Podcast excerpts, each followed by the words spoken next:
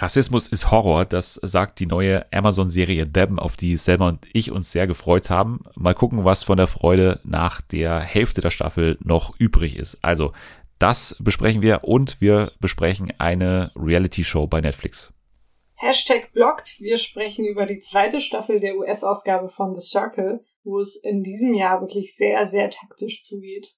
Außerdem stehen die Oscars an. ProSieben macht sich bereit, wir machen uns bereit, schauen so ein bisschen, was man da erwarten darf. Und Selma darf zum ersten Mal ran in einem Spiel, das sie noch nie gespielt hat, und zwar dem unnötig komplizierten Quiz. Also alles das jetzt bei Fernsehen für alle.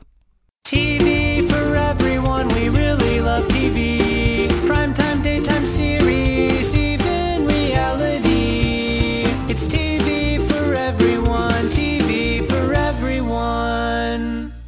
Hey, hey, hey, willkommen zurück zu dieser wunderbaren neuen Ausgabe von Fernsehen für alle. An diesem neuen Freitag, es ist mal wieder ein neuer Freitag, nicht, nicht der von, von letzter Woche, nicht der von vor drei Jahren. Das ist äh, wirklich ein neuer Freitag und ein neuer Freitag bringt auch immer einen neuen Gast, beziehungsweise einen Gast, der schon hier war, aber trotzdem für mich immer wieder frisch und neu ist, weil sie immer äh, so äh, immer anders aufgelegt ist. Ich bin gespannt, welche Selma ich heute bekomme. Hier ist sie, hier ist Selma.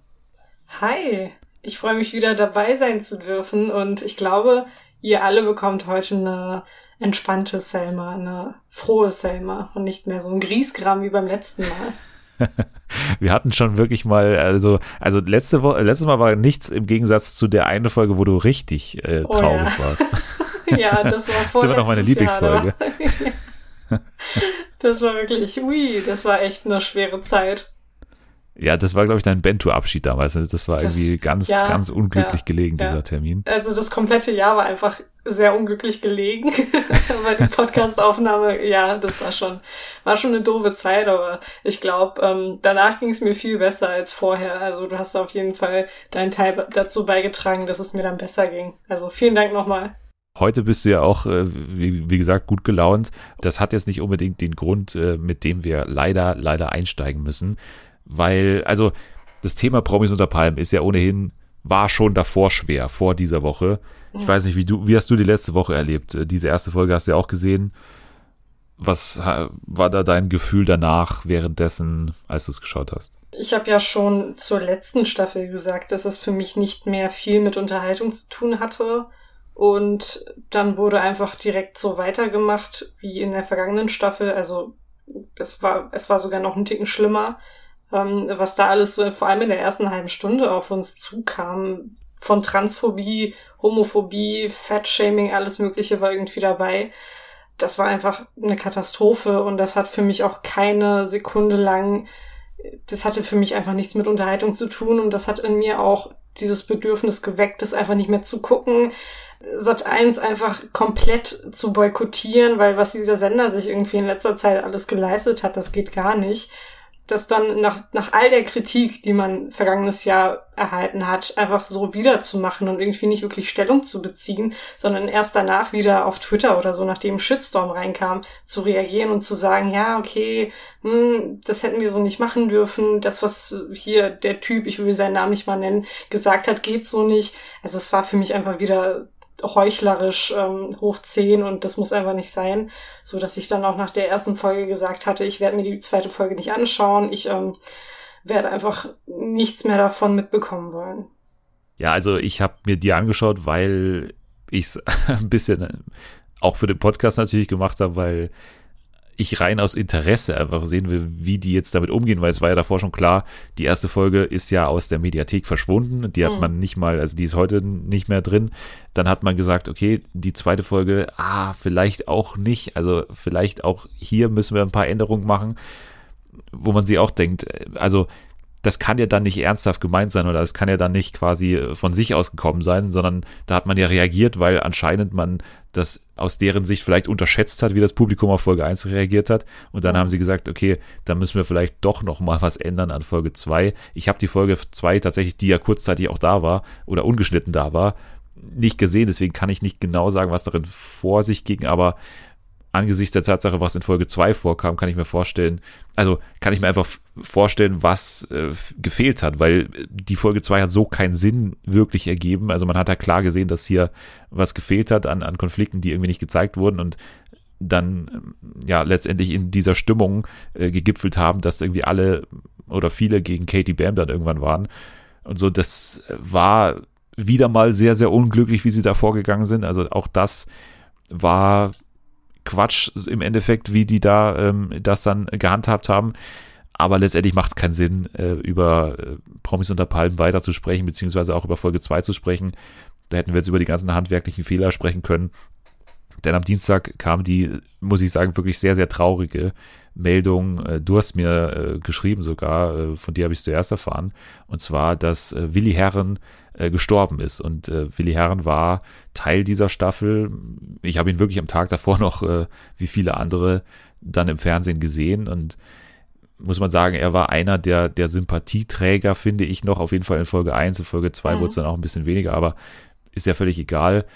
Das war einfach einer, über den wir hier auch im Podcast wahrscheinlich mit am meisten gesprochen haben an Personen, weil wenn man alleine mal sieht, welche Programme oder welche Formate er mitgestaltet hat und in denen er dabei war. Jetzt mal nur in seiner Tätigkeit als Trash-TV-Kandidat, also äh, Sommerhaus der Stars, dann hatten wir Kampf der Reality Stars letztes Jahr, Temptation Island VIP, jetzt Promis unter Palmen, Dschungelcamp natürlich vor einigen Jahren. Also da war er schon sehr oft vertreten. Aber er war natürlich auch Schauspieler äh, bei der Lindenstraße, er war ähm, ja Musiker natürlich auch äh, in Mallorca. Also allein deswegen, weil wir ihn wirklich so oft gesehen haben und er uns auch so natürlich auch unterhalten hat, also will man ja auch nicht irgendwie abtun, fand ich schon sehr, sehr traurig. Also der war erst 45 Jahre alt und so, hatte Kinder, hatte wirklich auch Enkel schon. Also wir haben ja seine Tochter auch kennengelernt bei mhm. Promi Big Brother. Und ich muss schon sagen, das hat mich sehr, sehr geschockt, dieser, dieser Tod. Ähm, wie ging es dir dabei? Ich war auch sehr geschockt. Also es kam sehr überraschend. Ich habe die Meldung auf Twitter gesehen und dachte erstmal, das ist ein schlechter Scherz. Und dann habe ich gesehen, dass der Spiegel dazu etwas veröffentlicht hat und dann habe ich das gelesen und das war echt, also es war ein komplett seltsames Gefühl, weil vor allem man ihn auch noch, ja, vor gar nicht allzu langer Zeit noch im Fernsehen gesehen hat. Du hast es ja schon erwähnt in Folge 1 der aktuellen Staffel Promis unter Palmen war er einfach super sympathisch und hat sich dann ähm, auch wirklich hingestellt und gesagt, das, was hier geäußert wird, ist nicht in Ordnung. Und da fand ich, also ich fand ihn einfach super und er hat uns einfach all die Jahre begleitet in den ganzen Formaten, an denen er teilgenommen hat. Und er war einfach eine, eine feste Größe in dieser Reality-TV-Landschaft. Ja, es ist auf jeden Fall ein sehr trauriger Tod, vor allem wenn es um einen Familienmenschen geht, der letzte Woche noch einen Foodtruck zusammen mit seinen Kindern eröffnet hat.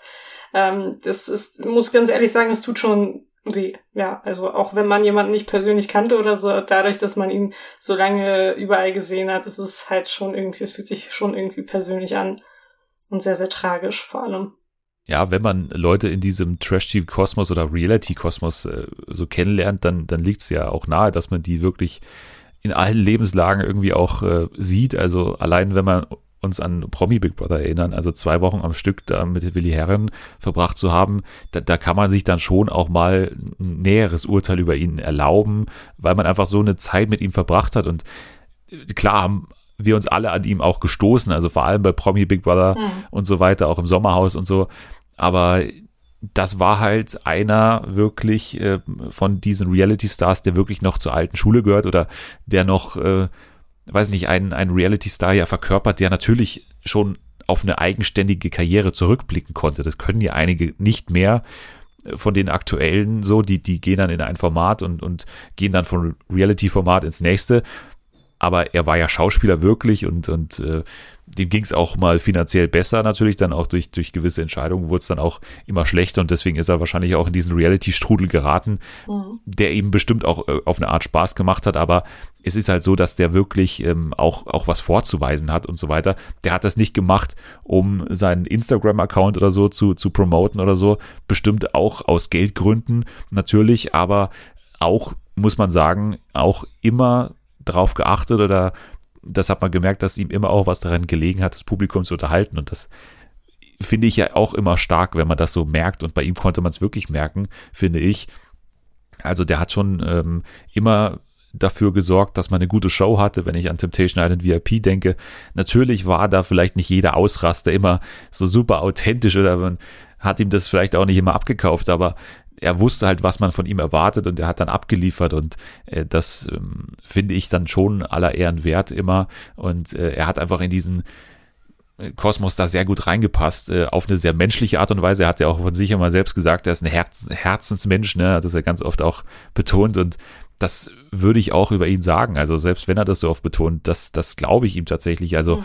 wenn man dann sieht, wie er dann auch seine Tochter bei Promi Big Brother äh, begleitet hat und da immer im Publikum saß und so, das ist schon, ähm, also das sieht man dann mit heutigen Augen jetzt mit, mit dieser Todesmeldung dann irgendwie anders und ähm, es ist wirklich äh, sehr, sehr traurig und äh, auch mit der Trennung von Jasmin jetzt, die ja erst vor ähm, ein paar Monaten stattfand, also anscheinend nach den Dreharbeiten von Promis unter Palmen, ich habe nie irgendwie daran gezweifelt, dass sich deren Verhältnis groß geändert hat, auch nach der Trennung. Also wenn man die bei Temptation Island erlebt hat, äh, dann hat man ja gesehen, wie die beide irgendwie sich total lieben und äh, das, glaube ich, ist auch danach nicht weggegangen. Also von daher kann ich mir gut vorstellen, wie die Trennung an ihm genagt hat und so, aber ich will natürlich oh. jetzt auch nicht hier irgendwie vermuten oder so, aber das ist natürlich ähm, schon äh, eine heftige Schlagzeile damals gewesen und man, man konnte schon ahnen, dass es ihm dann mit natürlich nicht gut geht, wenn man gesehen hat, wie, wie eng der war mit seiner Frau und, und auch mit seinen Kindern.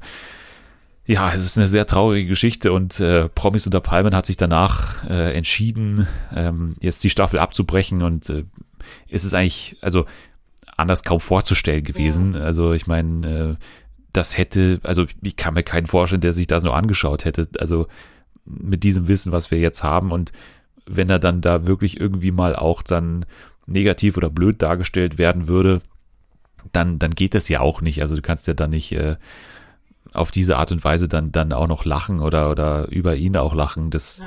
funktioniert ja nicht. Deswegen ist das jetzt wirklich ein, ein trauriges Ende einer ohnehin völlig äh, verkorksten Staffel, muss man sagen. Und dieses äh, Promis unter Palme 2021, äh, also endet wirklich auf einer Note, die ich mir, also wo ich mir kaum vorstellen kann, dass das Format jemals wieder positiv zurückkehren kann. Also ich weiß nicht, ich kann es mir Stand heute sehr, sehr schwer vorstellen, dass, dass man da, ohne dass man irgendwie groß was hinter den Kulissen ändert, also komplett Produzentenaustausch, komplette Redaktion irgendwie rundum erneuert, dass man da nochmal unter diesem Namen groß zurückkehren kann. Aber gut, ein Jahr ist lang und dann sieht es vielleicht schon wieder anders aus. Ich bin da ganz bei dir. Ich glaube, man muss da auf jeden Fall, wenn man diese Sendung wieder zurückkehren lassen möchte, irgendwann sich sehr, sehr viele Gedanken machen, wie man das aufziehen möchte, weil Stand jetzt ist diese Sendung einfach dazu da, Menschen bloßzustellen und ähm, um einfach zu triggern. Also ich sehe da irgendwie keine Unterhaltung mehr drin. Und ich sehe auch nicht, wie man das dann ohne eine grundlegende Konzeptänderung weiterführen möchte. War auf jeden Fall die richtige Entscheidung, aber ich finde, das war auch die einzig logische und einzig vernünftige Entscheidung, das nicht mehr weiter zu senden. Ja, dann wollen wir trotzdem ähm, natürlich jetzt positiv äh, an Willi Herren denken, natürlich, aber äh, wir haben natürlich noch andere Themen und das ist jetzt äh, sehr, sehr schwer, die Überleitung dazu schaffen, aber äh, wir wollen natürlich auch äh, trotzdem natürlich noch andere Themen besprechen. Deswegen müssen wir jetzt äh, voranschreiten und ähm, bleiben aber im Reality-Bereich und ähm, gehen zu Netflix. Netflix hat ja auch Reality-Programm seit einiger Zeit und jetzt äh, kam da oder kam erstmal eine Show zurück, äh, bald kommt dann auch Too Hot to Handle zurück. Aber es ging los mit The Circle bei Netflix. Das ist ja die äh, Reality-Show, die uns im letzten Jahr sehr, sehr viel Spaß gemacht hat, also gerade auch während der Pandemie die erste Staffel kam noch davor, im, im Januar gleich, aber danach kam auch noch die französische und die brasilianische Version, die wir ja auch äh, besprochen haben. Und jetzt kommt eben die zweite Staffel der US-Version. Äh, es geht nochmal für alle, äh, die es vielleicht nicht äh, wissen, darum, dass ähm, Leute im Prinzip in einzelnen Apartments wohnen und mithilfe eines Computers miteinander kommunizieren können. Sie laden im Prinzip eigene Fotos hoch, äh, erstellen sich ein Profil und können eben über dieses Profil dann mit den anderen chatten, über so eine Chatfunktion. Aber der Clou ist, man muss nicht als eigene Person antreten, also man muss nicht als sich selbst antreten. und äh, hat die Möglichkeit eben auch als Catfish anzutreten, also als andere Person teilzunehmen und dann gibt es eben dann sehr, sehr lustige Aktionen, wo dann ein Catfish mit dem anderen Catfish kommuniziert oder ein Catfish mit einer realen Person. Das Konzept wurde im Prinzip nicht geändert. Es gibt ein paar Änderungen auch in dieser Staffel. Ähm, die ersten vier Folgen haben wir jetzt gesehen. Die, die äh, zweiten, die zweite Viererpackung sozusagen kam am Mittwoch. Äh, wir nehmen am Mittwoch auf, deswegen haben wir es jetzt leider nicht geschafft. Aber wir können euch mal einen ganz kurzen Überblick geben über diese ersten vier Folgen. Erstmal die Frage, wie haben dir diese vier Folgen jetzt äh, gefallen, auch mit dem Hinblick auf die vergangene US-Staffel? Großartig, also absolut großartig. Ich finde viel unterhaltsamer als die vergangene Staffel, weil von Anfang an einfach Drama drin ist. Also es wird schon sehr viel gestritten und es wird nicht mehr so viel Wert auf Harmonie gelegt, habe ich das Gefühl. Und das tut dem Ganzen, glaube ich, ganz, ganz gut. Ja, finde ich auch. Also das war ja äh, sozusagen unser Kritikpunkt der US-Staffel auf jeden Fall, dass die schon sehr auf diese Freundschaftsebene sehr, sehr schnell ging. Also vor allem, weil es halt auch dementsprechende Kandidaten gab. Also vor allem Joey, der, der spätere Gewinner und auch Shabam hieß er damals, mhm. ne? also die dann immer ja auf die große Liebe und die große Freundschaft und dann gab es also sogar den Kuss äh, von Miranda und äh, und Joey dann beim Aufeinandertreffen. Also das war schon irgendwie sehr, sehr affektiert alles. Jetzt hat man irgendwie den klaren Fokus auf das Taktieren gelegt. Ähm, von Anfang an gab es eigentlich eine ziemliche Spaltung des Camps, also schon nach Folge 1 äh, gab es eigentlich schon eine, eine, ziemliche Spaltung, also nicht des Camps, aber des, des Hauses da drin. Und das liegt auch äh, an den KandidatInnen, würde ich sagen. Äh, wer hat dir denn bisher am besten gefallen nach den vier Folgen? Hm, ja, also ich hatte, muss ich ganz ehrlich sagen, am Anfang so eine Favoritin, die sich aber ziemlich schnell zu einer, ja, Arschgeige entwickelt hat, um es mal so zu sagen. Und zwar war das Savannah, aber ähm, über die spreche ich gleich nochmal. Ich weiß nicht, stand jetzt, ähm, hm, wen mag ich denn am meisten? Also irgendwie unterhalten tun mich alle. Ich glaube, ich mag Wirklich Courtney. Alle? Ich glaube, ja, okay, nicht alle, alle, aber ich glaube, Courtney mag ich irgendwie am meisten. Der ist mir super sympathisch. Courtney, ja, das ist ja sozusagen ein Moderator, ne, äh, wenn ich es richtig verstanden habe, der ist mhm. ja Moderator eines äh, Celebrity-Magazins oder ich habe den auch, glaube ich, schon mal gesehen. Wenn mich nicht alles täuscht, hat der mir irgendeine Masked Singer After Show bei YouTube oder so moderiert, da habe ich den, glaube ich, schon mal gesehen. Okay. Ist äh, einer, der auf jeden Fall natürlich sehr outgoing ist, sehr auch, also der ist, würde ich schon sagen, eher auf, auf der Freundschaftsnummer. Hm. So, also er ist schon eher auf Harmonie aus, würde ich sagen. Wer würdest du denn sagen, ist denn mein Favorit bisher? Was, äh, was sagt da dein, dein Gespür? ich glaube Jack. Also beziehungsweise Emily. Richtig, völlig richtig. Tatsächlich. Also ich mag ja immer die äh, von Anfang an eigentlich ähm, ja auch ankündigen, dass sie so ein bisschen auch äh, Lust haben auf diese Bösewichtsnummer, also dass sie so schon äh, jetzt nicht unbedingt äh, da Freude gewinnen wollen da drin, sondern da auch mal von Anfang an auch taktieren wollen und halt wirklich um den Sieg kämpfen mit allen Mitteln. Und Jack ist halt äh, Astronomiestudent, wenn ich das richtig äh, verstanden habe. Und er spielt eben als Emily, 21, also als, äh, ja, weiß ich nicht, wie man sie nennt, aber ich finde von Anfang an eigentlich das Foto, also ich finde immer diese Fotos sehr, sehr wichtig am Anfang und das war ja auch ein Punkt, der in den vergangenen Staffeln immer dafür gesorgt hat, dass so, so Models zum Beispiel sehr, sehr schnell rausgeflogen sind, weil immer mhm. keiner den abgekauft hat, dass sie das wirklich sind. Und ich finde, er wäre sehr schnell wieder in diese Falle getappt, weil ich für dieses erste Foto von Emily irgendwie sehr, sehr unnahbar und irgendwie unglaubwürdig. Da bin ich auf jeden Fall ganz bei dir. Aber ansonsten haben wir noch dabei, ja, eine, eine Sache, die wir auch vielleicht in der letzten Staffel gefordert hatten, und zwar äh, Lee spielt, also Lee ist 58 Jahre alt, deswegen ist es eine, eine Sache, die wir gefordert hatten. Also jemand auch äh, aus einem älteren Semester. Er ist Autor, hat auch als Frau Bücher veröffentlicht, deswegen liegt es ihm ja eh, sich irgendwie in andere Charaktere so rein zu versetzen. Und ja, er spielt River. Was sagst du bisher zu, zu Lee bzw. River? Ich glaube, da ist auf jeden Fall Potenzial vorhanden, aber ich habe das Gefühl, dass River gerade noch so ein bisschen unscheinbar ist und dass er einfach ja, sich irgendwie bedeckt hält. Ich finde es ganz lustig, dass Lee ständig heult. Also ich kann mich da sehr gut mit ihm identifizieren. Ich verstehe manchmal aber nicht, warum er weint, weil es ist einfach, der, zum Beispiel, es fliegt jemand raus, den er überhaupt nicht mochte, und dann fängt er an zu weinen und sagt dann auch selbst, ich weiß nicht, warum ich weine, aber es ist irgendwie so traurig. Dann frage ich mich, warum? warum musst du weinen? So emotional ist es gar nicht. Also die Person hat verdient, rauszufliegen und wir müssen da jetzt nicht weinen. Also ja. Ja, also so geht's mir ja immer bei deinem äh, Twitter-Account äh, teilweise, dass ich auch nicht ganz verstehe, hä, warum hat sie jetzt da geweint? Aber nee, also ich, ich muss auch sagen, ich fand es dann auch teilweise sehr übertrieben, beziehungsweise habe ich es auch nicht mehr ganz nachvollzogen, aber so an sich finde ich ihn cooler als andere ältere Kandidaten, die jüngere gespielt haben. Also da macht er es schon ein bisschen besser. Also er hat mhm. sich schon ein bisschen vorbereitet. Aber ich glaube auch nicht, dass er so super lang drin bleibt, weil er eben noch ein bisschen distanziert ist. Und ich glaube, das kann auch auffliegen, diese ganze Nummer. Also da wäre ich mal ein bisschen zögerlich noch, da mich äh, festzulegen, dass er vielleicht irgendwie ein Siegkandidat auch wäre. Aber eine, der ich den Sieg auf jeden Fall zutraue, ist ähm, Tara Leisha, die ich von Anfang an eigentlich ziemlich cool fand.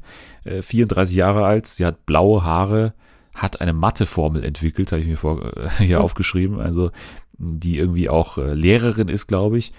Und die fand ich von Anfang an gut, weil sie auch gesagt hat, sie ist ja schon auch, auch da, um ein bisschen Drama zu finden und Leute auch rauszuschmeißen, taktisch. Hat sie auch wirklich gezeigt in diesen ersten Folgen. Also die hat schon sehr stark auch polarisiert.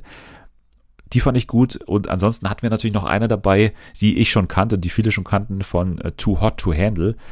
Mhm. Chloe war dabei. Und das ist auch so eine Änderung, dass jetzt hier so eine erste, also in Anführungsstrichen Celebrity Kandidatin dabei ist. Äh, Chloe aus Essex. Was äh, hast du davon gehalten?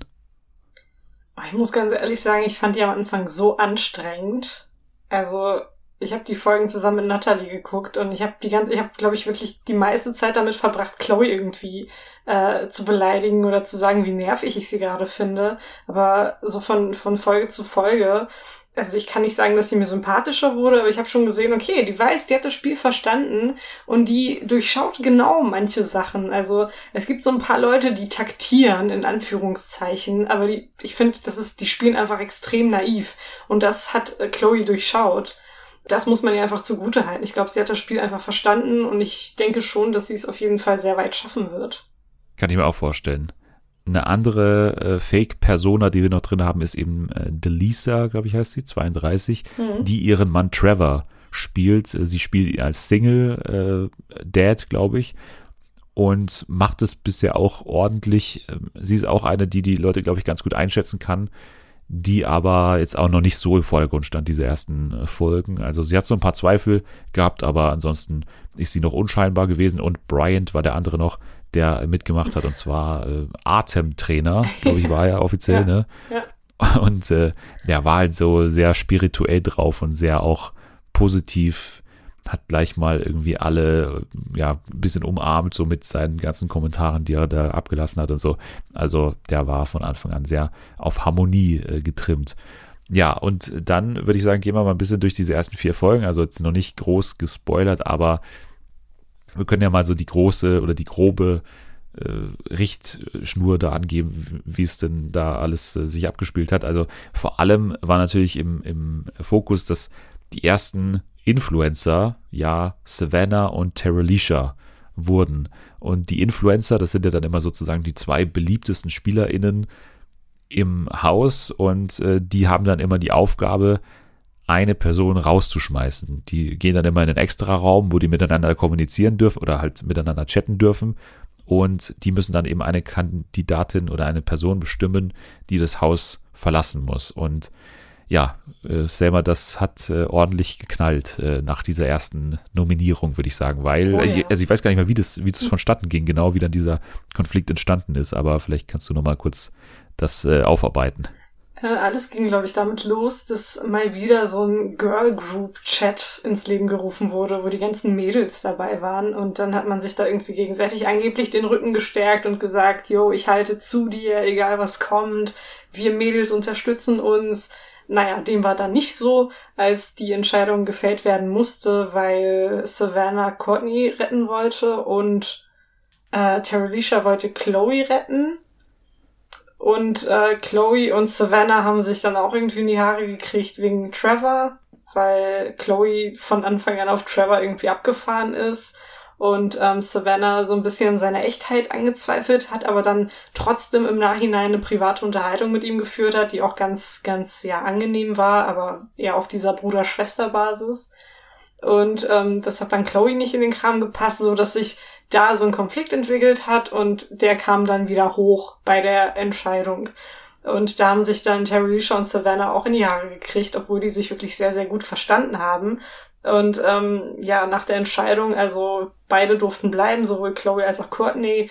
Bryant musste gehen, aber nach der Entscheidung hat sich das dann einfach weitergezogen. Dieser Konflikt wurde immer, immer krasser und ähm, hatte dann quasi den Höhepunkt bei der Spielerunde, also Tat, Wahrheit oder Pflicht da hat das Format ja an sich auch schon diesen Konflikt irgendwie angeheizt. Ne? Also dadurch, mhm. also das hätten sie vielleicht in früheren Staffeln nicht gemacht, habe ich mir gedacht. Also, mhm. dass sie da nochmal dieses Spiel an der Stelle, also ich meine, das ist ja auch nicht zufällig, sondern ja. dieses Spiel an der Stelle da äh, reinschieben und dann auch wirklich beide Parteien irgendwie so Fragen halt so dementsprechend irgendwie, ich glaube, wem misstraust du am meisten, war eine Frage und dann halt halt, ich glaube, Savannah zuerst gesagt, ja, Terry Leisha oder andersrum. Auf andersrum, jeden Fall ja. hat man dann halt sehr schnell ähm, ja diese Konfro irgendwie erzeugt, äh, indem man halt wirklich äh, von denen gefordert hat, dass sie einen Namen nennen sollen. Und äh, das hat dann natürlich auch für einen Schock im Haus gesorgt. Mhm.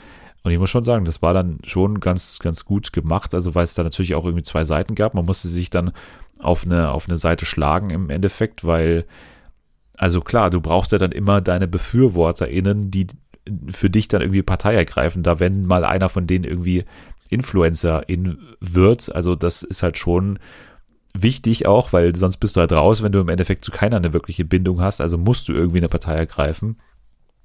Welche Partei hast du denn ergriffen?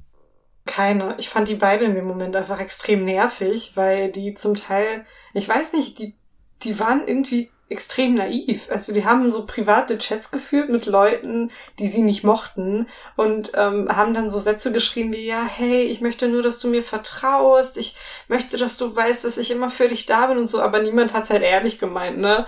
Und die denken so, ah, okay, ich habe jetzt mit diesen zwei Sätzen das komplette Spiel gedreht, die unterwerfen sich mir und ich habe die jetzt komplett unter Kontrolle. Also ich habe mich da, ich war da eher die neutrale Schweiz in diesem Konflikt und habe dann einfach nur genossen, dass sie sich da so in die Haare bekommen bekommen haben. Ja, ich habe natürlich dann auch mit, mit Jack bzw. Emily äh, mitgefiebert, weil natürlich, also das ist natürlich eine schwierige Situation für sie, weil sie war ja in diesem Girl-Chat auch drin hm. und das war schon schwierig, das zu spielen in der Situation, weil eigentlich, also die war dann auch ja irgendwann in diesem Chat drin, wo eigentlich sich, glaube ich, irgendwie zwei, ich weiß nicht mehr, wer es war, aber irgendwie dann, dann Savannah und noch eine so, so gegenseitig irgendwie so, Chloe und Savannah genauso ja. gegenseitig hochgeschaukelt haben und dann so ein bisschen da gegeneinander gearbeitet haben und, und, und, und Emily war dann auch in diesem Chat drin und hat sich so ein bisschen rausgehalten, weil ich klar, klar, sie will dann irgendwie auch nicht anecken da mhm. und will sich dann alles vergraulen, also bei beiden. Eine andere Sache, die noch passiert ist, ist natürlich, dass eine weitere Person eingezogen ist und zwar, äh, ja, Lance, Lance mhm. Bass äh, von NSYNC, ne? Genau. Boyband-Mitglied. Mhm. Aber Twist, es gab nämlich einen Twist, es ist gar nicht Lance sondern seine Assistentin. Was hast du davon gehalten? Also, weil ich muss sagen, ich fand es erst scheiße, ehrlich gesagt. Also ich also ich weiß immer noch nicht, wie ich es ganz finden soll, weil wir auch noch nicht so viel gesehen haben von, von Lance, beziehungsweise von Lisa, wie heißt sie? Ja, ähm, ja Lisa, genau. Lisa. Ich weiß nicht, was ich davon halten soll, ehrlich gesagt. Also das ich, kann ja. ja also super cringe werden, weil es halt irgendwann mhm. gar nicht mehr, also ihm abzunehmen ist oder ihr diese, dieses Fake-Profil, aber äh, ich, ich weiß auch, also klar, man hat jetzt irgendwie versucht, diesen Promi-Faktor zu spielen, aber halt auch nur vorgeschoben. Ne? Also man hat ja dann mhm. diesen Promi nicht wirklich am Start, sondern halt ein Promi-Profil und dementsprechend finde ich es eigentlich schon spannend, ja, wie die anderen dann mit ihm umgehen, weil natürlich kennen ihn einige und einige mhm. wissen halt auch, wie er ist und können vielleicht sogar besser beurteilen, ob es ein Fake ist, ähm, weil sie halt so gewisse Sachen über ihn wissen. Aber sie ist natürlich auch die, die persönliche Assistentin von ihm und kennt Lance Bass natürlich auch super äh, eng. Ja. Also es hat eine interessante Note, hat aber das Potenzial auch jetzt in diesen anderen Folgen irgendwie ziemlich scheiße zu werden, finde ich.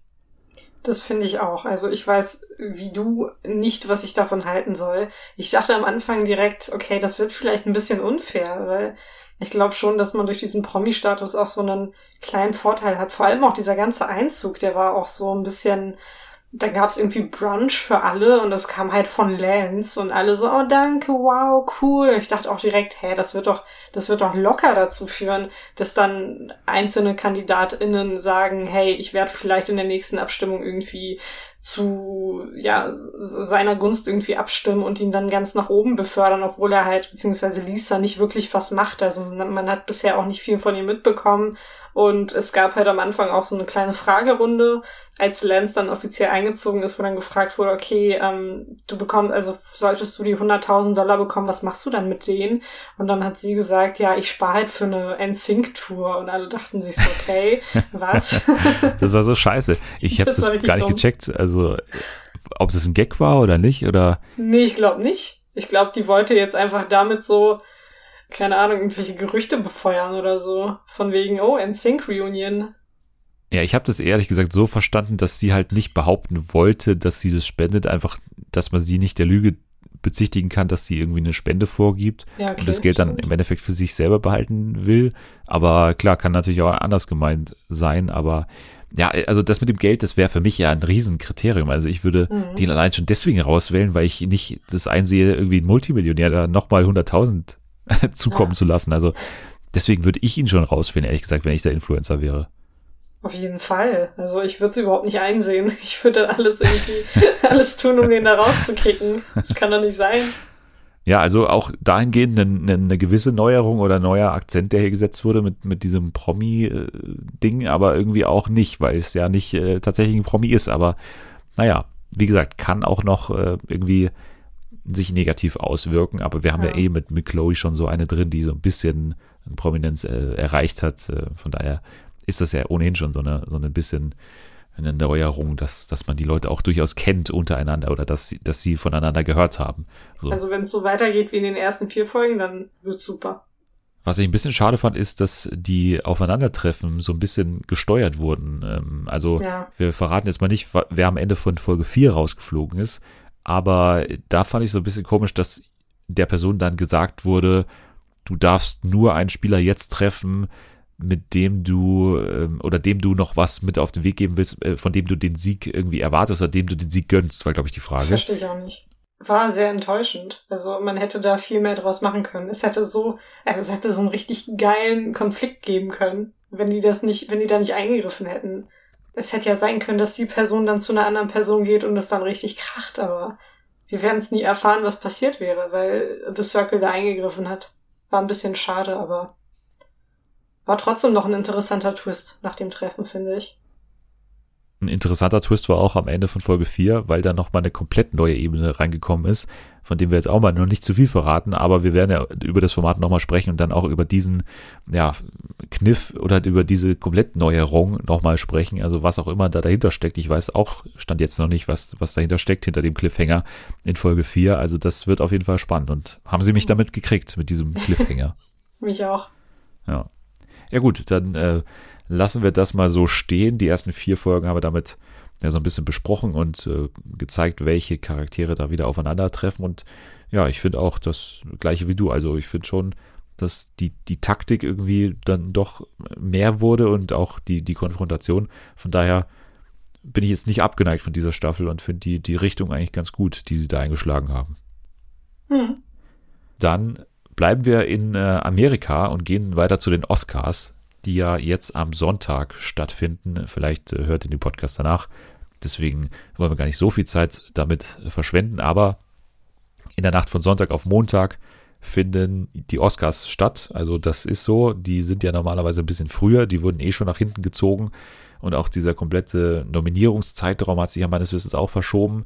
Aber jetzt ähm, allein zur Übertragung, beziehungsweise äh, ja, zur Show an sich ist ja jetzt noch nicht so viel bekannt, aber was bekannt ist, ist, dass diese Oscar-Verleihung ja so ein bisschen wieder noch mehr ein Schritt zurück in die Normalität sein soll, auch von, von so Präsenzveranstaltungen beziehungsweise von, äh, von, von Oscar- oder, oder Preisverleihungsveranstaltungen.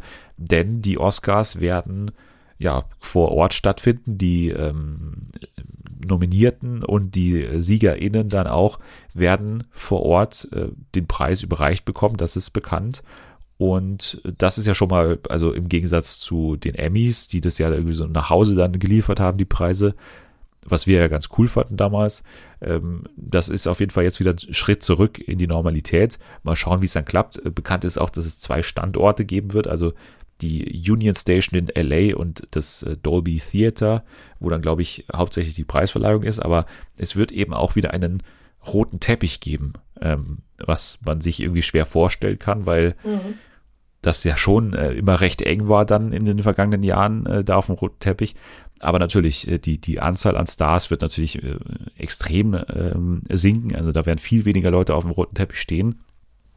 Und es wird eben auch eine sehr, sehr begrenzte Anzahl an Kamerateams geben. Also national sind es, glaube ich, ein paar mehr, aber internationale Kamerateams zugelassen sind nur acht. Also nur acht wow. internationale Kamerateams. Und man muss sagen, eins davon kommt aus Deutschland und eins davon wird angeführt, wie immer, von unserem Mann vom roten Teppich, Steven Gätjen. Yay! ja, bist du äh, schon immer Fan von seinen äh, Übertragungen da oder von seinen, seinen ich, Interviewfragen? Ich weiß nicht, ob man das Fan sein nennen kann. Ich fühle mich sehr gut unterhalten, ja. Ich freue mich auf jeden Fall drauf, dass er das wieder macht, obwohl ich manchmal wirklich, also ich könnte ausrasten, wenn dann zum 30. Mal kommt. Hi, I'm from Germany. Can you say something in German? Und die Promis dann nur so, was zur Hölle willst du von mir, du komischer Kauz aus Deutschland? Ich bin Aber ein Bratwurst. Oder ich, ich bin, bin ein Bratwurst. Ich habe ein Schnitzel gegessen vorletztes Jahr. Ja, ja. Und ich habe Verwandte in Germany übrigens ja, auch. Genau, also irgendwie, ja. ich habe eine Nichte, die kommt daher und irgendwie mein, mein Opa dritten Grades. Ja, genau. Aber ja, das, also klar, aber ich meine, diesen Job, den kann man nur so machen, glaube ich tatsächlich. Also auf was anderes haben die da auch keinen Bock die haben ja auch andere Fragen noch, also die haben 80 Interviews davor, danach, so die werden eh immer die gleichen Fragen gestellt und da so ein bisschen regionalen oder, oder lokalen Touch da reinzubekommen, ist, glaube ich, die einzige Art und Weise, wie man sich da groß unterscheiden kann. Also ich, ich kann das dann denen immer nicht so ganz übel nehmen, dass sie das so machen ein Plus von, von Steven Gätchen war ja auch immer, dass er neben sich Scotty hatte oder Scott, mhm. diesen, diesen Typen, der immer äh, dann die Leute so angeschrien hat, also angewiesen hat, dass die dann zu ihm kommen, weil der irgendwie, weiß nicht, der hat irgendwie was gegen die in der Hand oder was auch immer, der, der, der kennt die Leute auf jeden Fall und, und, und schafft es immer, die zu sich herzulocken auf irgendeine Art und Weise. Und jetzt ist natürlich, sind oder sind natürlich diese, diese Crews, die da zugelassen sind, diese internationalen Kamerateams, sind extrem limitiert. Also da steht keine Person zu viel quasi auf oder neben diesem roten Teppich. Und es ist auch bekannt, dass, dass eben Scott in diesem Jahr nicht dabei sein wird. Oh nein. Also der, der wird nicht äh, dafür sorgen können, dass dann irgendwie nochmal äh, irgendwie Leo dann nochmal bei, bei Steven Gätchen vorbeischaut. Da wird man natürlich sehen, wie das dann sich auswirken wird. Aber die werden ja meterweit auseinanderstehen, diese Kamerateams. Mhm. Und allein schon deswegen glaube ich, dass es sehr, sehr schwierig wird, für die Promis an diesen ganzen Kamerateams vorbeizukommen. Also es wird eine, es wird eine komische und, und neue Situation sein auf diesem roten Teppich und ich bin mal gespannt, wie die das machen und, und ob das dann, also auch, auch zwischen Stars und Interviewer ist ja dann bestimmt eine Scheibe und irgendwie Meter weit, also das ist ja dann auch nochmal eine, eine Distanz schaffende Sache. Also es kann irgendwie auch äh, noch unangenehmer werden, aber es kann auch irgendwie so die Stars mit den Interviewern, weil die ja irgendwo oft in derselben Situation auch äh, stecken, auch irgendwie vielleicht auch näher zusammenbringen, obwohl mhm. der Abstand da ist. Ich bin echt gespannt, wie das wird. Also ich finde, ich finde super, dass jetzt auch langsam wieder auf Präsenz umgestiegen wird, wo es nur geht, weil die Emmys, waren das die Emmys oder waren das die Golden Globes? Ich bin mir nicht mehr sicher. Aber die Globes waren im Januar jetzt, was, weiß nicht, was du meinst. Ich glaube, die Golden Globes, das war ja auch irgendwie alles keine Ahnung, also halt alles über Zoom oder so gemacht und das war schon ein bisschen lame und ein bisschen traurig. Genau, also die Globes wurden fast ausschließlich über, über, über Zoom gemacht oder, oder digital. Bei den Emmys hat man ja noch versucht, das meiste zumindest irgendwie mit, mit die realen Kameras zumindest zu filmen und dann eben wirklich vor deren Häuser zu stehen und dann äh, irgendwie im, im Garten von, von Donald Glover zu warten, ob der jetzt einen Emmy bekommt oder nicht. Also das war ja ganz cool damals irgendwie. Da hat man noch das Möglichste versucht, finde ich. Und natürlich auch noch eine Live-Show geboten mit, mit Jimmy Kimmel und, und so weiter ja, also das, das wird man ab, also wie hier die Live-Show dann sein wird, das ist die Frage. Es wird natürlich kein Publikum geben und so, deswegen wird es da natürlich auch das gewohnte Bild sein, aber zumindest mal dieser rote Teppich und, und auch, dass, dass die Leute wieder live auf die Bühne kommen und, mhm. und die Preise entgegennehmen, das ist ja schon wieder tatsächlich ein Schritt in die, in die Normalität. Also von daher kann es vielleicht ganz, ganz erholsam wieder irgendwie wirken oder ganz, äh, ganz normal. Und das ist ja ganz schön in diesen, diesen Tagen. Ich weiß nicht, äh, zu den Oscars selbst, hast du irgendwelche Filme, die du wirklich, äh, für die du mitfieberst in diesem Jahr? Weil ich muss sagen, so an, an, an den fiktionalen Sachen habe ich wirklich äh, fast, fast nichts gesehen, muss ich sagen. Ich habe auch nichts gesehen. Also wirklich keinen einzigen Film. Ich habe allgemein nicht so viele Filme geguckt. Ich habe mich da natürlich wie immer auf Serien konzentriert in den vergangenen zwölf Monaten. Aber ich fiebere natürlich ähm, in der Kategorie fremdsprachiger Film mit, weil da ein Kandidat aus Bosnien und Herzegowina dabei ist. Und ähm, ja, der Regisseurin drücke ich ganz, ganz, ganz, ganz fest die Daumen. Um wichtige Themen geht es immer auch in der Dokumentationssparte. Und das ist, glaube ich, die Sparte, die zumindest für uns jetzt als, als Fernsehmenschen irgendwie noch äh, am nächsten ist, weil ich davon auch ein, nee, zwei habe ich gesehen davon. Denn es geht um einen Brand in einem Club in Bukarest und äh, soll sehr krass sein. Der, der ist, glaube ich, auch noch, soweit ich weiß, in der ARD-Mediathek. Den wollte ich mir eh anschauen. Vielleicht äh, sprechen wir da mal bald drüber. Aber Collective, da, da, wie gesagt, es geht um diesen Brand und vor allem die Aufarbeitung des Brands, weil da irgendwie erstaunliche Dinge rausgekommen sind, wer für diesen Brand irgendwie auch verantwortlich war.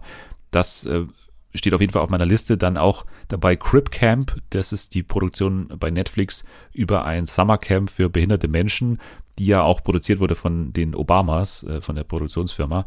Also den kann man bei Netflix immer noch gucken. Dann natürlich äh, der Maulwurf, äh, The Mole Agent, der ja gerade ganz viel diskutiert wird, den ich immer noch nicht gesehen habe, leider. Aber davon hast du auch gehört, ne? Hast du auch mitbekommen. Mhm. Aber nicht gesehen. Nicht gesehen, leider. Nein. Wie gesagt, ich habe keinen einzigen Film der nominiert ist, gesehen, leider.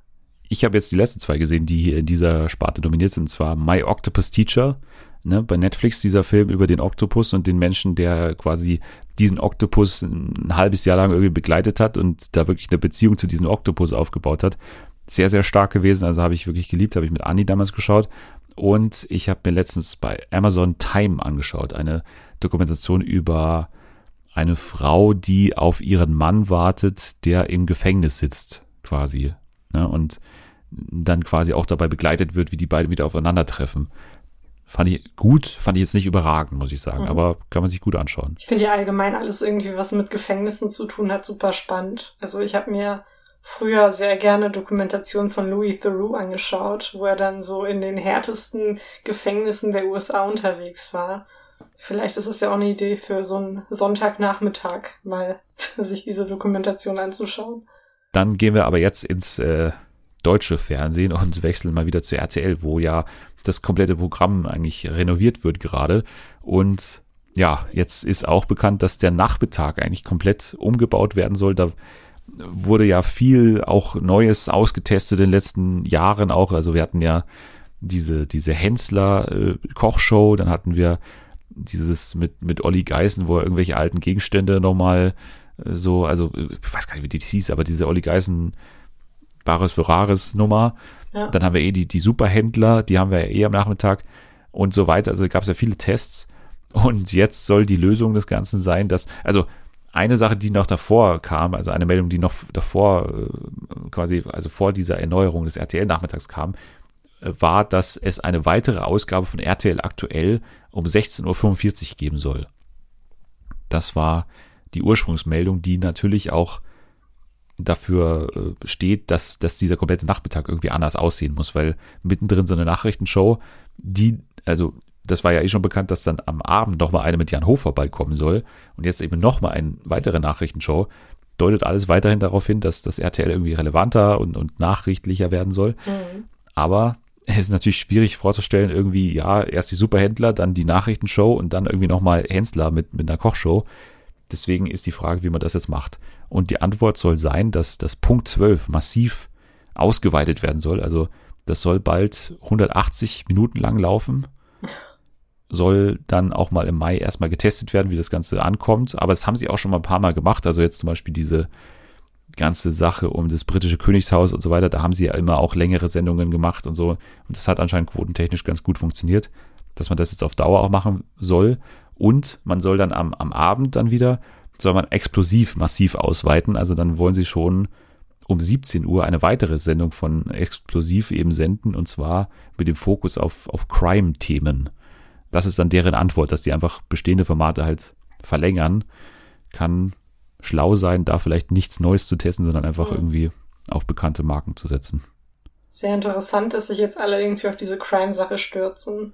Also wir haben ja bald auch diese neue Jenke-Nummer, ne? Mhm. Jenke Crime. Ja ist auf jeden Fall ein Trend, aber das auch schon seit Jahren, ehrlich gesagt. Ja, also das, auf jeden das Fall Fernsehen, seit Jahren. Deswegen finde ja. ich es auch komisch, wenn jetzt erst jemand aufspringt, aber es scheint ja irgendwie nicht abzureißen. Es scheint ja immer noch sehr im Trend zu liegen. Also ich glaube, man hat ja auf jeden Fall schon äh, den Markt gesichtet und weiß dann auch, dass man da auch ein gewisses Publikum mit erreichen kann. Jetzt auch gerade Crime, ne, bei RTL bzw. TV Now, diese, diese Wirecard-Geschichte mhm. die jetzt, glaube ich, auch angelaufen ist. Also dieser Wirecard, ich glaube, es ist eine Serie, vier Teile, glaube ich, oder so. True Crime ist auf jeden Fall nicht nur im Fernsehen, sondern im Podcast-Geschäft ja schon seit Jahren ja. das Genre mit, mit äh, Zeit äh, hier Dings, Verbrechen.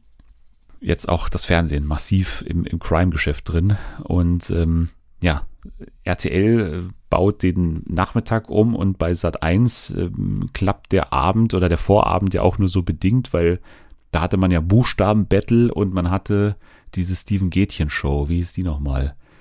Hier das mit dem Boden, mit diesem Studioboden. Five Gold Rings, so hieß das. So. Okay. Und jetzt äh, hat man eben gesehen, diese, diese Gätchen-Show klappt nicht besonders gut. Buchstaben-Battle läuft ordentlich. Jetzt probiert man nochmal eine neue Spielshow aus. Rolling, das haben wir auch hier schon mal vorgestellt. Das Quiz mit der Münze, wo irgendwie drei Teams gegeneinander antreten und dann Fragen beantworten müssen und Münzen in so Schlitze schieben müssen anscheinend. Und jetzt ist der Moderator bekannt und zwar Ross Anthony soll das machen. Der Flamingo. Heidi Klum. ja. Nee, oder war, ich habe ich hab Isabel Varell. Ja, genau, Isabel, ja, ja, genau. Äh, war das das Lama? War das in dieser Staffel? Ich habe, ich habe. Das Einhorn, Heidi Klum. Das, das gesagt, ne? Einhorn, ne? ja, genau. Siehst, du, ich habe schon vergessen. Dieses Gehirn ja. wird langsam zu alt. Aber ja, der Flamingo, das ist eine sehr interessante Wahl. Es macht anscheinend Sinn, weil Ross Anthony hat irgendwie in der Ankündigung gesagt, dass er das Format schon aus England kennt und irgendwie liebt. Von daher mhm. kann es natürlich schon irgendeine Verbundenheit geben. Ja, also Ross ist einfach ein sympathischer Typ. Ich glaube, ja, der darf das auf jeden Fall machen. Sehr gut. Dann gibt es den offiziellen Stempel, dass er das machen ja. darf von Fernsehen für alle. Jetzt kann er erst den Vertrag unterschreiben, ja. Die Tinte ist schon seit langem trocken bei einem, der bald ein neues Format macht bei Health TV. Äh, das ist ein Fernsehsender tatsächlich. Ich habe ihn noch nie gesehen und noch nie, also ich habe, ich weiß, dass es ihn gibt. Ich habe ihn aber noch nie aktiv verfolgt. Ich weiß, dass Christian Rachter auch mal so eine kurze Zeit war. Der hatte auch so eine kleine Kochshow. Aber jetzt macht ein weiteres Urgestein des deutschen Fernsehens da eine Show und zwar Detlef Die Soest. Wird ein wow. Format machen bei Health TV. Und ich finde den Titel schrecklich, ehrlich gesagt. Der flutscht einem nicht so über die Lippen irgendwie. Und zwar The One Miss Healthy heißt das. Was stellst du dir darunter vor? Es wird die fitteste Frau des Landes gesucht. Oder ja. man nimmt eine Frau und man macht die dann fit. Das würde, glaube ich, eher zu ihm passen, weil I make you sexy und so. Ja, ich würde sagen, eine, eine Mischung aus beidem, okay. wie ich das jetzt so richtig verstehe. Also es geht äh, um Challenges, die diese Frauen, die da äh, teilnehmen, absolvieren müssen. Es geht um Fitness, Wissen, Teamgeist und Kreativität, wird hier versprochen. Produziert wurde im Luxushotel Falkenstein Grand in Königstein im Taunus. Warum auch immer. Also, keine Ahnung. Und Detlef ist sowohl Juror als auch Spielleiter, also der, der große Zampano, der darf da alles bestimmen sozusagen. Und los geht's mit den vier Folgen am 24. April, samstags um 20.15 Uhr. Äh, nicht um 20.15 Uhr, um 20 Uhr sogar. Äh, ja, es ist, finde ich, nicht die beste Zeit, weil ja. Samstagabend gibt schon gewisse Konkurrenz auch. Aber naja, Health TV ist da anscheinend selbstsicher, dass das die große Show ist. Eine Sache, die ich lustig finde, ist, dass diese Show schon vor der Corona-Krise aufgezeichnet wurde. Also. Mhm. Okay. ist jetzt für mich nicht ein, ein Qualitätssiegel, dass die ja. schon so lange anscheinend in seinem Kühlschrank lag bei denen. Aber mal gucken, was dahinter steckt. Also es gibt anscheinend dann keinen Abstand, der da gehalten wird, aber ja, mal gucken, wie das dann wirkt. Also das ist äh, mittlerweile schon ein 1,5 oder ein anderthalb Jahre altes Format, aber naja, Detlef Jesus hatte noch Haare wahrscheinlich in dem Format oder so. ich weiß es nicht. ja. Aber ja, lustig. Ja, kann man sich ja mal angucken, ne? kann man machen. Ähm, ja. Ich habe irgendwie ein bisschen Lust, das mal zu gucken, aber das hat andere Gründe und nicht unbedingt irgendwie das Luxushotel Falkenstein. Mhm. Dann äh, gehen wir weiter zu Join, denn da gibt es ein neues Format mal wieder. Und zwar ein neues Format mal wieder mit einem YouTube-Star. Letzte Woche haben wir berichtet, dass äh, hier Aaron Troschke ja so eine eigene Personality-Show bei Join bekommt. Und jetzt ein YouTuber, beziehungsweise ein YouTuber-Paar, glaube ich, äh, Gewitter im Kopf. Kennst du, oder? Nein. Wie? Gewitter im Kopf. Heißt das YouTube-Paar so? Gewitter im Kopf. Das sind doch diejenigen, die mit dem äh, hier, äh, wie heißt das Syndrom, wo man so Sachen sagt, so unkontrolliert? Ah, Tourette-Syndrom. Tourette-Syndrom, genau. Nee, aber ich kenne die tatsächlich nicht. Das gibt's ja gar nicht. Ich bin nicht in dieser YouTube-Welt drin, leider. Das ist nicht mehr so. Stimmt, ich habe vergessen, Ding. dass du 80 Jahre alt bist und irgendwie Rücken hast äh, die ganze Zeit. Ich bin 80 Jahre alt. Ich habe andere, andere Interessen. Ich kann halt manchmal nicht aus meinem Bett aufstehen und da hat man nicht so viel Zeit, YouTube zu schauen. Sorry. Stimmt. Habe ja. ich vergessen. Ja, ja, aber ab dem 28. Mai kannst du sie kennenlernen, kostenlos okay. sogar bei Join. Es gibt nämlich eine Doku-Reihe, die nicht Gewitter im Kopf heißt, sondern Gewitter im Herz wird die heißen denn es wird eine Art, das ist die Beschreibung hier von Join, eine Art Dating Bootcamp werden, wo dann ähm, ja Menschen mit Tourette-Syndrom versuchen werden, die große Liebe zu finden oder halt diese beiden, glaube ich, oder oder Tim denkt sich für seinen Freund Jan diese Methode aus, wie er da jetzt eine, eine Freundin oder einen Freund, ich weiß gar nicht, äh, da kennenlernen kann. Und es sind so gewisse Versprechungen hier schon gemacht worden für diese sechs Folgen, die da kommen sollen. Und zwar, äh, ja, soll es einen Flirt-Coach geben, der dann ihm zur Seite steht. Eine Benimm-Expertin soll dabei sein. Eine Domina soll irgendwie auch auftreten in diesem Format. Und mein Lieblings, äh, meine Lieblings äh, hier Ankündigung ist, dass eine Liebeshexe dabei sein soll. die, die das bin ich. Dann, ich bin ja, auch dabei, jetzt ist ja, es raus. Ja. Dann, dann lernst du sie kennen. Also mhm. auch vom Namen. Die äh, Herren Gewitter im Kopf oder Gewitter im Herz. Ja. Cool. Sehr gut. Dann ähm, sehen wir selber bei äh, Join bald. Genau, als Gewitter, äh, als Gewitterhexe, genau. Gewitterhexe. Ich bin beides, ich bin beides, ja. Aber wir sind bei Join und damit auch gleich bei Amazon und damit auch gleich bei einer Serie und damit auch gleich bei Them. Einer Serie, die äh, für uns sehr interessant war oder für dich auch sehr interessant war. Wir haben ja Anfang des Jahres, am 1. Januar, einen Podcast gemacht, wo wir über unsere großen Serien gesprochen haben, auf die wir uns sehr freuen. Und da hast du Them genannt. Jetzt genau. kam die Serie vor anderthalb Wochen raus und hat zehn Folgen, 45 bis 60 Minuten, ist eine Drama-Horror-Thriller-Serie und äh, ist jetzt erstmal da. Wir haben sie zum Teil geschaut. Also ich habe fünf Folgen, glaube ich, gesehen. Du hast zwei gesehen, ne? Hm. Hat es damit zu tun, dass du zwei Folgen nur gesehen hast, weil es dir nicht gefallen hat und weil deine Erwartungen irgendwie nicht äh, erfüllt wurden? Oder hatte das irgendwie andere zeitliche Gründe? Es war so, ein, so eine Mischung aus beidem. Ich hatte tatsächlich nicht allzu viel Zeit und es hat mich auch, also wenn mich eine Serie am Anfang nicht irgendwie packt, dann habe ich extreme Schwierigkeiten, da irgendwie weiter dran zu bleiben. Und ich bin diese ganzen Horrorsachen, wo so dieses, wo irgendwelche Geister oder so auftauchen, das ist einfach nichts für mich. Ich bin überhaupt kein Horrorfan, weil mich das einfach langweilt. Ich finde es nicht gruselig, ich finde es einfach nur lächerlich. Und in dieser Serie sind auch so ein paar Elemente dabei. Also ich habe mir das ein bisschen anders vorgestellt, als ich damals diese Beschreibung gelesen habe. Ähm, und das Endergebnis war für mich dann, aber vielleicht bin ich auch zu früh, ne, vielleicht habe ich auch zu früh geurteilt oder so, vielleicht muss ich da einfach noch weiter gucken. Aber es hat mich auf jeden Fall nicht so gepackt, wie ich es erwartet hatte. Wobei halt die Rahmenbedingungen und die Geschichte super interessant ist. Also das, das, das muss ich sagen. Aber sag doch mal, wo, worum es hier geht. Also der Auftakt oder so oder der, der Anstoß der ganzen Geschichte ist ja nicht sonderlich komplex eigentlich. Ja, also es geht um eine schwarze Familie, die in den 50er Jahren in eine ja sehr weiße Nachbarschaft zieht. Also die kommen aus South Carolina nach Kalifornien, genauer nach Compton Und ähm, ja, dort stoßen sie natürlich auf ein Publikum, was äh, überhaupt nicht damit umgehen kann, dass jetzt eine schwarze Familie in die Nachbarschaft gezogen ist und ähm, was dann wirklich mit allen Mitteln versucht, sie da rauszuwerfen oder rauszuekeln. Und das, ähm, was ich so gelesen habe, steigert sich dann auch von Folge zu Folge und paart sich mit Übernatürlichem. Genau, also es ist im Prinzip eine Geschichte, wie eine Familie in einem Haus lebt und alle anderen drumherum wollen diese Familie da nicht haben aufgrund ihrer Hautfarbe, weil, also damals der geschichtliche Hintergrund ist ja, und das wird auch am Anfang erklärt, Great Migration. Hm. Es war eine, eine massive Umzugsbewegung im Prinzip der, der schwarzen Bevölkerung in den USA, so 50er Jahre, als eben im Süden vor allem noch diese Jim Crow Laws äh, aktiv waren und, und äh, geherrscht haben und die äh, quasi dadurch dazu gezwungen waren, umzuziehen, weil der Norden halt so ein bisschen fortschrittlicher war. Trotzdem, natürlich also war das immer noch ein, ein zutiefst rassistisches Land äh, und, und die einzelnen Menschen haben diesen Rassismus auch im Norden noch gelebt. Also da braucht man sich irgendwie keine Illusion machen, dass da der Norden so viel besser gewesen war, aber man, man konnte halt da auf dem Papier, so hatte man ein paar mehr Rechte als, als schwarze Person.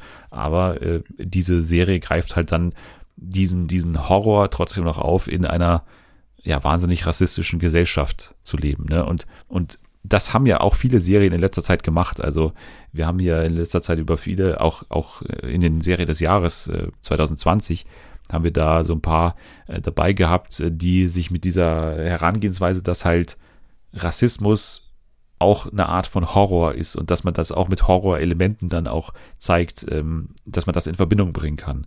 Also das ist ja auch eine Art und Weise, wie Jordan Peele seine Filme macht. Ich weiß nicht, ob du die beiden gesehen hast, die er gemacht hat, also Get Out und äh, Us. Hast du die gesehen? Leider nicht, aber ich habe schon einiges darüber gelesen und ich habe auch ja vereinzelt Vergleiche gesehen zwischen Them und seinen Film. Also das liegt total auf der Hand, diese Vergleiche. Also vor allem, also ich habe mich gefragt, auch, auch vom Titel her, ne? Also Us war der letzte Film ja. von Jordan Peele und jetzt haben wir Them. So, keine Ahnung, das ist ja fast schon so eine, fast schon so Cinematic Universe, kann man mhm. sagen, also zwischen diesen beiden Filmen. Und das ist auch sehr ähnlich, muss man sagen. Also das ist schon eigentlich fast exakt das Gleiche, muss man sagen. Und sie haben also ein bisschen leider das Pech bei Them, dass, dass halt vieles von dem oder von den Ideen, die auch in diesen zehn Folgen oder in diesen ersten fünf dann hier schon äh, gezeigt wurden, also dass die halt wirklich schon vorkamen. Also dass das nicht mehr so die, die große Neuigkeit oder die Neuerung war, irgendwie, das, das so mit, also auf, auf diese Horrorart und Weise auszudrücken, was, was Rassismus bedeutet. Und das war, finde ich, das große Pech. Die sind halt einfach ein bisschen zu spät dran gewesen. So. Mhm. Also deswegen haben sich für mich einige Ideen halt wirklich gedoppelt und kamen mir schon ein bisschen alt vor, leider. Aber so an sich ist die, auch die Optik vor allem, also auch, auch wie die ganzen Horror-Elemente, ich bin jetzt da nicht so super abgeneigt, bin aber jetzt auch kein Horror-Fan. Die sind schon, sag ich mal, also die sind schon unheimlich und die sind schon gut gemacht und die reißen einen dann schon hoch. Also es gibt eben nicht nur diese, diese Jumpscares, die immer so ein bisschen billig gelten, aber auch, auch sonst ist dieser, dieser psychologische Thriller oder dieser psychologische Horror ist ja schon auch gegeben, also dass man generell einfach so ein schlechtes Gefühl hat, während man das schaut, das kommt schon rüber. Aber ansonsten muss ich sagen, so die Ideen an sich oder die Handlung an sich, die ist jetzt, die hat jetzt für mich nichts Besonderes. So, das ist halt wirklich das, was draufsteht. Du hast eine Familie, die in einem Haus lebt und alle anderen versuchen, gegen diese Familie vorzugehen. Es gab auch schon einige Kritiken, auch von AfroamerikanerInnen, die sich damit auseinandergesetzt haben und die halt gesagt haben, okay, das ist eigentlich zu dünn, was ihr mir hier gebt, weil im Prinzip ist das einfach nur ein Abfeiern von irgendwie rassistischen Handlungen äh, oder mhm. nicht das Abfeiern der Handlungen, sondern einfach nur, man zeigt die, aber man zeigt irgendwie nicht wirklich, was das jetzt, also man, es, es hat nicht diese Tiefe irgendwie und das Gefühl hatte ich auch. Ja, also die Kritiken habe ich auch gesehen. Also, dass da irgendwie rassistische Gewaltfantasien befeuert werden und dass dann auch keine Konsequenzen oder so gezeigt werden. Ja, es ist auf jeden Fall ein sehr schwieriges Thema, was dann in zehn Folgen, was ich finde, für, für so eine Thematik einfach zu wenig ist, aufgearbeitet werden muss. Ich weiß nicht, ob es zu wenig ist, aber also bisher auf jeden Fall kam noch, noch kein tieferer Gedanke raus, als halt wirklich diese, diese Handlungen zu zeigen, diesen Rassismus mhm. zu zeigen und äh, den halt als Horror darzustellen, das ist äh, ja schon auch irgendwie eine, eine, eine Aussage für sich, dass man das so darstellt, aber viel mehr ist es halt wirklich nicht oder noch nicht. Vielleicht habe ich es auch noch nicht gesehen, aber die, die Kritiken deuten jetzt mal nicht darauf hin. Aber ja, das ist halt so ein bisschen schade, weil ich den Cast mag. Also ich finde das alles gut gemacht. Vor allem Alison Pill, das ist diese, diese Nachbarin Betty. Mhm. Die finde ich sehr, sehr stark immer. Also die hat mir schon bei Devs sehr, sehr gut gefallen. Hat auch schon bei Picard mitgespielt. Also die mag ich immer sehr, sehr gerne. Aber auch das, das schwarze Ehepaar macht das sehr gut. Und die Kinder auch, muss man sagen. Gute Kinderdarsteller. Also da sozusagen ist nicht das Problem, aber leider so ein bisschen die Ideen sind so ein bisschen alt. Leider auch, also die haben halt einfach das Pech gehabt, dass es halt schon wirklich gute Sachen davor gab in dem Bereich. Deswegen ja. Ich weiß nicht, schaust du weiter? Gibt es noch eine Chance dem Ganzen? Vielleicht, vielleicht auch nicht. Ich bin gerade ein bisschen unentschlossen, aber ich glaube, dadurch, dass ich mich schon darauf gefreut habe, muss ich dem Ganzen noch eine Chance geben und weiter gucken. Ich würde es dir schon empfehlen. Also ich will auf jeden Fall fertig schauen. Jetzt vielleicht nicht wirklich am Stück und wirklich Tag für Tag, sondern habe noch fünf Folgen, die teile ich mir dann gut auf. Aber ich finde, das kann man auf jeden Fall machen. So, wenn man Horrorfan ist, wenn man Get Out mochte, wenn man Us mochte, dann ist das auf jeden Fall was weiteres aus diesem Bereich. Jetzt ist es nicht eine Neuerfindung irgendwie des Genres, aber es ist halt das, was draufsteht, würde ich sagen. Ja. Dann kommen wir auch noch zu einem äh, Quiz, beziehungsweise zu einem Spiel, wo auch das drin ist, was draufsteht, und zwar mhm. dem unnötig komplizierten Quiz. Das ist wirklich unnötig kompliziert. Also nicht, ich würde nicht sagen kompliziert inhaltlich, also dass es wirklich unlösbar ist, sondern es sind einfach äh, Kategorien, die so nicht hätten sein müssen, aber äh, vielleicht deswegen so lustig sein können, eventuell. Ich freue mich. Du hast das Spiel noch nie gespielt, ne? Nee, habe ich noch nie gespielt. Das ist eine Premiere. Sehr gut. Dann äh, sage ich dir mal, worum es geht. Also es gibt äh, drei Quizrunden und ja, äh, das erste Quiz, wo du durch musst, ist das sogenannte Schwäbisch-Quiz. Denn du wirst gleich eine Beschreibung für eine TV-Sendung auf Schwäbisch hören. Oh Gott. Vorgesprochen von der Google-Stimme und du musst mir sagen, äh, welche Show das ist. Okay. Kannst du Schwäbisch ganz kurz? Nein. Nein, okay, sehr gute Voraussetzungen. Dann kommt hier äh, deine Beschreibung. Kinder mit riesen Selbstvertrau fordern Erwachsene heraus. Mo mit einer Frucht im Namen moderiert. Er macht auch viel im Internet. Okay, es wird von einem Mann mit Obst im Namen oder Frucht im Namen moderiert. Macht viel im Internet. Kai Pflaume. Okay. Aber was moderiert er? Ich habe seit 30.000 Jahren keine Sendung mehr mit Kai Pflaume gesehen. Also die Beschreibung dafür wäre im ersten Satz äh, drin. Willst du nochmal hören? Ja, bitte. Okay. Kinder mit riesen Selbstvertrau fordern Erwachsene heraus. Mo mit einer Frucht im Namen moderiert. Er macht auch viel im Internet. Ah. Jetzt ist alles klar. Kinder mit sehr viel Selbstvertrauen. Wer weiß denn sowas? Wo sind da die Kinder? Ja, mir fällt gerade keine andere Sendung ein. Moment, ich, ich, ich kenne die Sendung, ich habe sie sogar mal gesehen, aber ich weiß nicht mehr, wie die heißt. Ganz einfacher Name. Das Kinderquiz. Nee, leider nicht. Aber Nein. also, ich weiß nicht mal, ob du das Richtige meinst, aber äh, äh, also ich, ich sag's jetzt einfach mal. Ich glaube, ich meine äh, tatsächlich nicht das Richtige. Es heißt äh, klein gegen groß. Klein gegen groß. Klein gegen groß. Gibt's auch ein, gibt's irgendein so ein Quiz, was Jörg Pilawa moderiert, wo auch Kinder dabei sind? Bestimmt. Es gibt Quiz aus allen Richtungen, die Jörg Pilawa moderiert. Ja. Bestimmt ist da auch ein oh Kinderquiz oh dabei. Nächste Runde ist ein Haiku. Ich habe ein Haiku geschrieben. Ein Haiku ist ja eine japanische Dichtform, die daraus besteht, dass ähm, drei Verse da sind. Der erste Vers hat fünf Silben, der zweite hat sieben Silben und der, fünf, äh, der dritte hat fünf Silben wieder. Und so habe ich es auch gemacht. Die Lösung ist auch hier wieder eine TV-Show oder ich würde sogar in dem Fall auch nur den Menschen durchgehen lassen, der dahinter steckt. Okay? Okay. Früher noch Juror, doch heute muss das Fett weg. Er zeigt, wie man's macht. Es ist wirklich das unnötig komplizierte Quiz. Es ist wirklich unnötig und kompliziert. Wer bekommt denn sein Fett weg? Der hat Lefty Soße.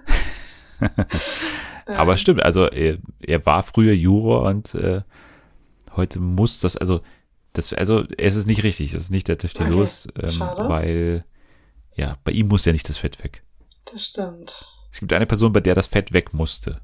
Rainer Kallmund. Ja, aber der ist ja immer noch Juror. Der ist es nicht. Hä, bei wem musste denn noch Fett weg? Patricia Blanco. Ja, ich, ja, ich glaube, eine Person, die wirklich eine TV-Show gemacht hat, die ähm, sich darauf gedreht hat, dass sie abnehmen muss. Also diese Person, dass, dass diese Person abnehmen muss. Kenne ich sie? Bestimmt, oder? Ja, ganz sicher. Und vor allem äh, kennst du ihn von seiner Juror-Tätigkeit. Ich weiß es gerade nicht. Ich, über, ich, ich gehe gerade alle Jurymitglieder aller Sendungen, die ich kenne, durch. Und die einzige Person, die ich vor meinem geistigen Auge sehe, ist Rainer Kallmund. Der hat einfach Okay. den ganzen Platz besetzt in meinem Kopf. Ja, er ist es nicht. Ich sag's dir mal, Schade. es ist, äh, also gesucht war Frank Rosin beziehungsweise Rosins Restaurants, Boah. weil Frank Rosin hatte ja im vergangenen Jahr Rosins Fettkampf bei Kabel 1. Ne? Also Rosins Fettkampf war eine eigene Show, wo er äh, versucht hat abzunehmen. Und er war früher Juror, beziehungsweise ist es teilweise immer noch bei The Taste, ist es aber jetzt glaube ich nicht mehr. Aber er war ja Juror bei äh, hier ähm, Hensler, Dings, hier Topfgeldjäger. Ja. Er zeigt, wie man es macht. Also er zeigt den Restaurants, wie man es macht. Also und er zeigt auch, wie man Fett abnimmt. Also ja. Ja, ich habe gerade wirklich zum ersten Mal von Rosins Fettkampf gehört. Obwohl ich schon Was ganz oft das Video bei Twitter gepostet hat, wo, äh, wo er da äh, seinen Song mit Echo Fresh singt. Kann es sein, dass ich das Video auch nie gesehen habe? Ja, weiß ich nicht. Du hast mich anscheinend gelöscht bei Twitter, kann es sein? ja, ich bin dir entfolgt, ich habe dich gemutet, du bist, Scheiße. tauchst überhaupt nicht mehr auf bei mir. Aber ja, ich Scheiße. wirklich keine Ahnung gehabt. Also ich hätte es auf keinen Fall gewusst. Ich wusste nicht mal, dass diese Sendung existiert. Letzte Runde. Ich würde sagen, immer die schwierigste Runde. Ähm, Toll. äh, und zwar ist hier, also die trägt den Titel Rückwärtsshow. Oh Und Gott. du wirst gleich den, den Titel einer, einer Fernsehsendung hören, aber rückwärts abgespielt. und du musst mir sagen, äh, welche, also ich, ich sage diesen Titel, aber halt rückwärts. Ne? Also es ist einfach nur der Mhm. Titel, es ist nicht eine Beschreibung, sondern es ist nur der Titel. Und du musst mir sagen, ähm, ja, welche Show das ist. Alles klar. Ja. Du musst rückwärts okay. denken. Ja. Ich glaube, in der Geschichte von dem unnötig komplizierten Quiz hat noch niemand diese Runde gelöst, aber Toll. deswegen ja auch der Titel. So, Okay. los geht's. Fjall snäll.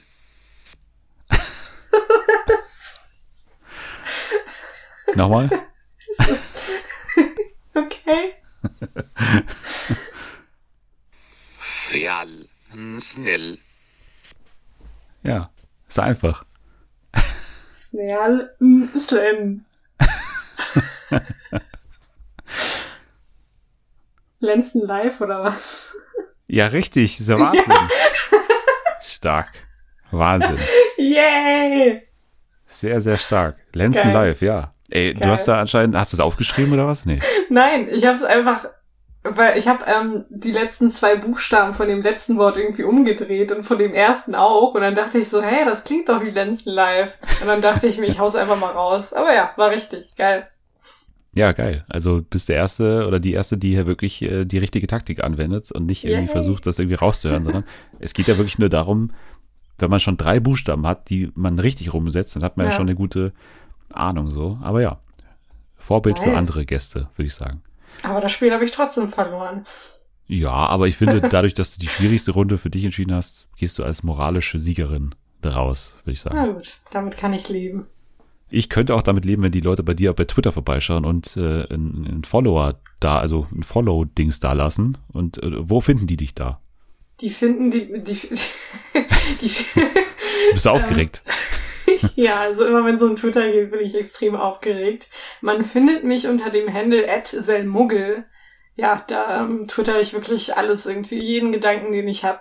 Und es sind sehr viele Gedanken, die ich so über den Tag verteilt habe. Also ist nichts für schwache Nerven, würde ich sagen. Ja, ist auch nichts für, für Leute, die Angst vor Kleunen oder wie sagt man, Clowns, Clowns, haben. ja. Denn da wird in letzter Zeit sehr oft das, das Clowns-Meme rausgeholt Ja, oder irgendwelche ja. Clowns-Bilder und so. Den, den finde ich immer wieder stark, den Tweet. Auch wenn du ihn Dankeschön. zum 20. Mal bringst. Ne? Ich Dankeschön. stark. Ja, ich meine, es sind ja auch gerade sehr viele Clowns unterwegs ähm, in unserem Alltag, so in der Politik und so. Und ich glaube, da muss ich den einfach bringen. Das stimmt, das Ja. Danke für deinen Service an der Stelle. Sehr gerne, sehr gerne. ähm, FernsehenFA, da kann man den Podcast folgen. Da kann man liken und retweeten. Man kann den Hashtag Fernsehen für alle verwenden. Man kann auch fünf Sterne dalassen. Wenn euch nicht nur diese Folge, sondern der komplette Podcast gefallen hat, dann kann man da uns, ähm, ja, sehr, sehr froh machen damit. Das, das wäre super. Also danke schon mal äh, an der Stelle für die fünf Sterne. Und jetzt sage ich danke an dich fürs Dabeisein, wie immer. Ähm, ich sage auch Danke an dich, dass ich wieder dabei sein durfte. Es ist mir immer wieder ein inneres Blumenpflücken mit dir. Wahnsinn. Dankeschön für die Blumen an der Stelle. also äh, toll, dass du dabei warst. Nächste Woche weiß ich noch nicht ganz genau, was wir machen, aber ich plane zumindest, dass wir ein bisschen was sagen zu den ersten Folgen von X on the Beach. Da ging es ja los. Dann haben wir bei Sat 1 ja auch diese Five Senses of Love Geschichte. Ich habe ein bisschen reingeschaut. Vielleicht also ein paar Worte dazu. Dann haben wir immer noch The Circle laufen. Wir haben immer noch ähm, Temptation Island laufen. Also es ist genug los. Wir finden bestimmt was, worüber wir dann sprechen können. Also ihr könnt jetzt schon mal abschalten. Wir äh, müssen jetzt erstmal das Fett wegmachen. Bringen. Genau. Also bis dahin. Tschüss.